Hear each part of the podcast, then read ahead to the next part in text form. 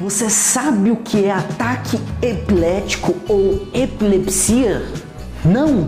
Então fica comigo até o final desse vídeo que juntos vamos falar muito sobre esse assunto hoje.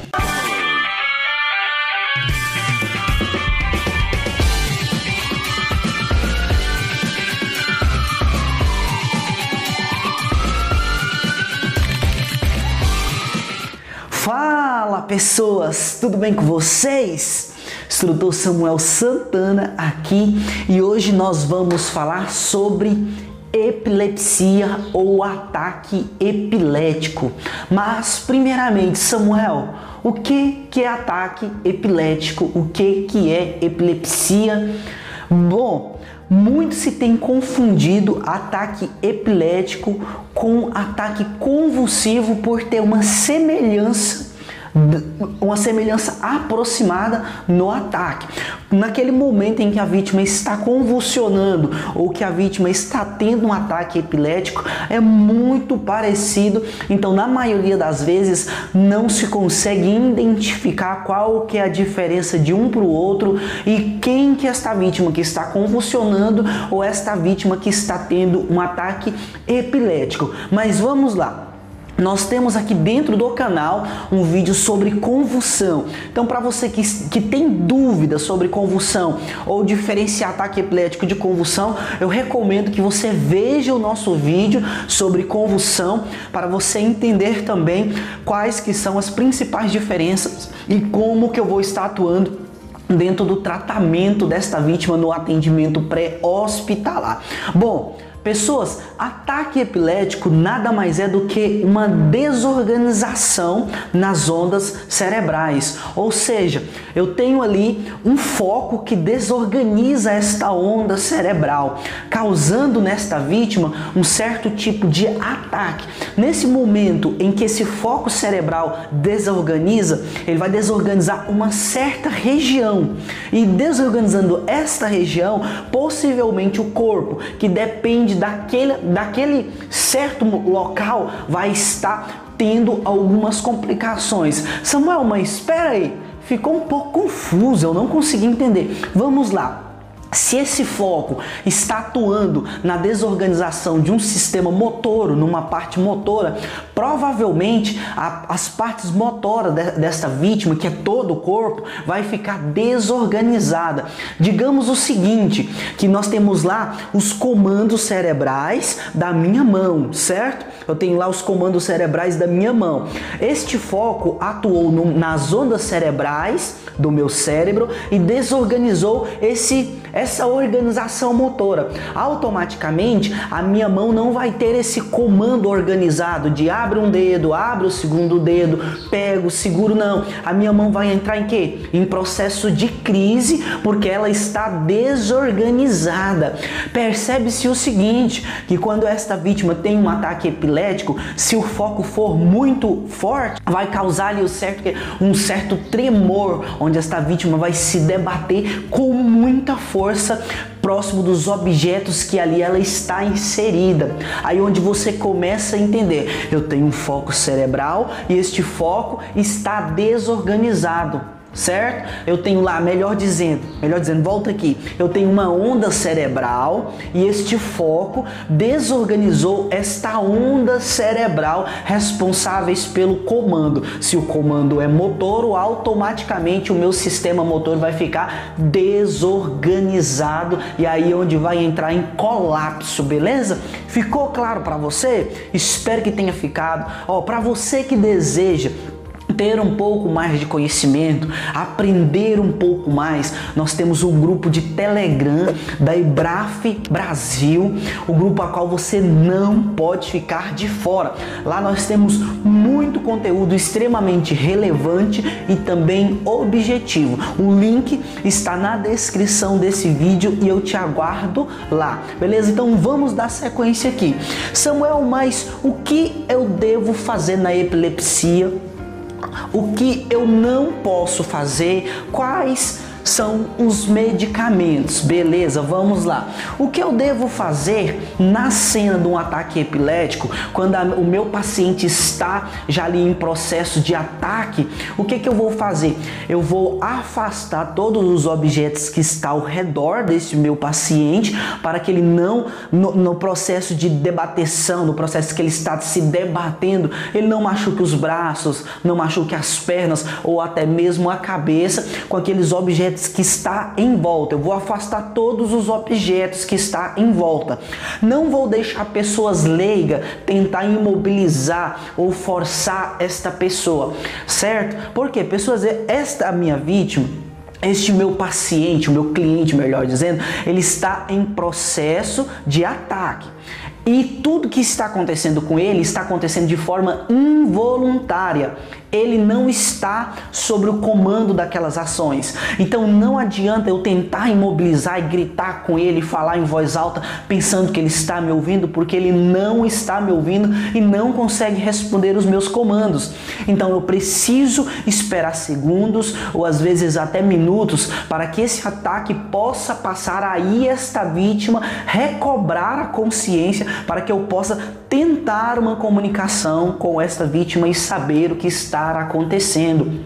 É muito bom, na maioria das vezes, você tentar comunicação com as pessoas que está ao redor e descobrir se tem um parente próximo, um parente de primeiro grau, para que você consiga fazer ali uma avaliação, saber se realmente esta vítima possui epilepsia, se esses ataques são frequentes, quanto tempo mais ou menos que dura esses ataques, para que você consiga fazer uma mensuração daquele atendimento.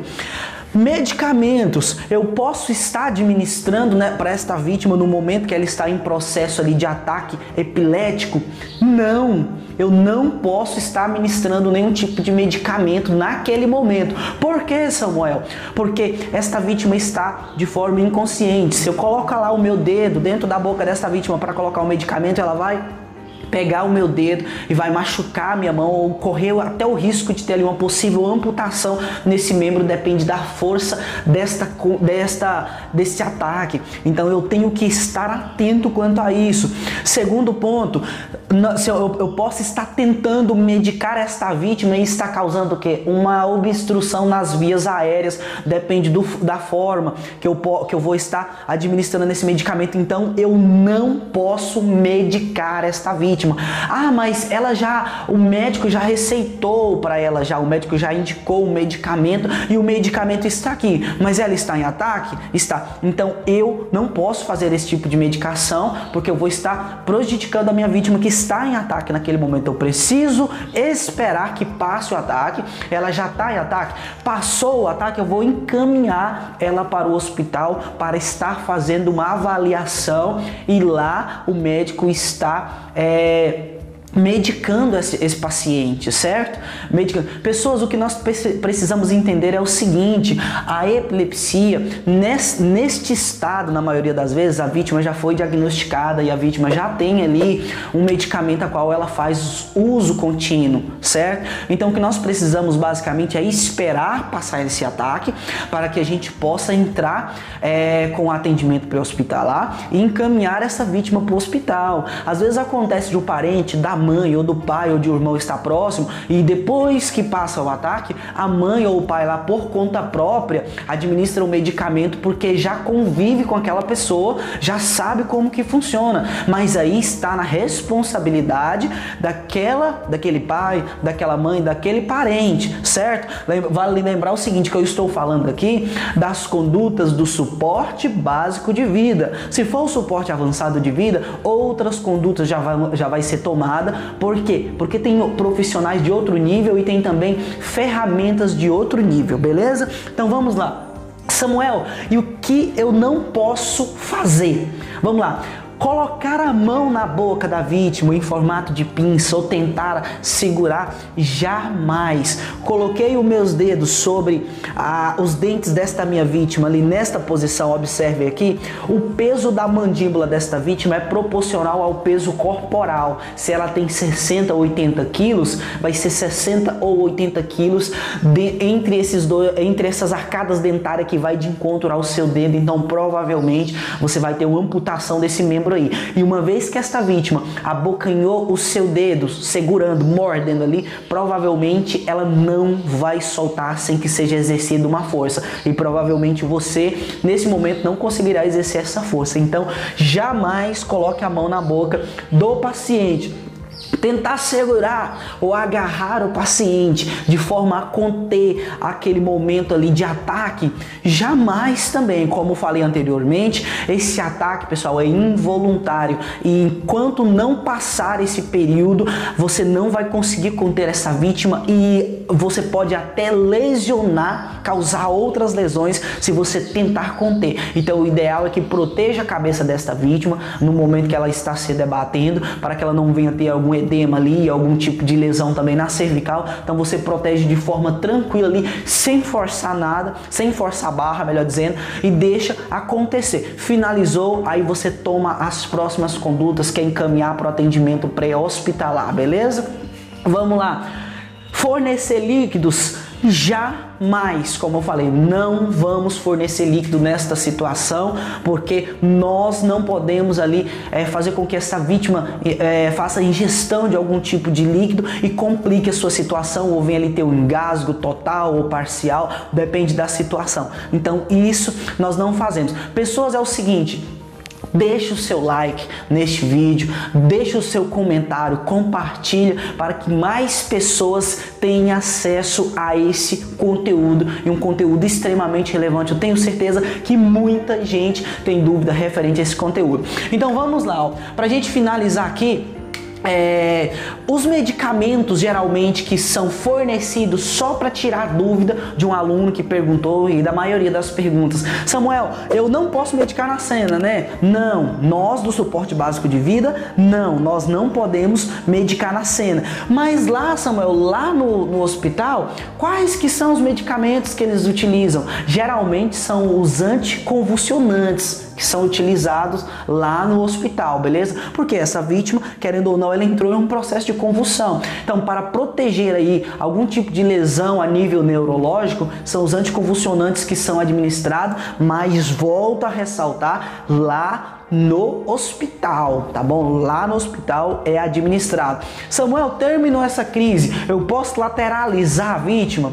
Lateralizo, posso sim lateralizar para evitar que esta vítima é, faça ingestão desse tipo de secreção ou até mesmo engasgue com esse tipo de secreção.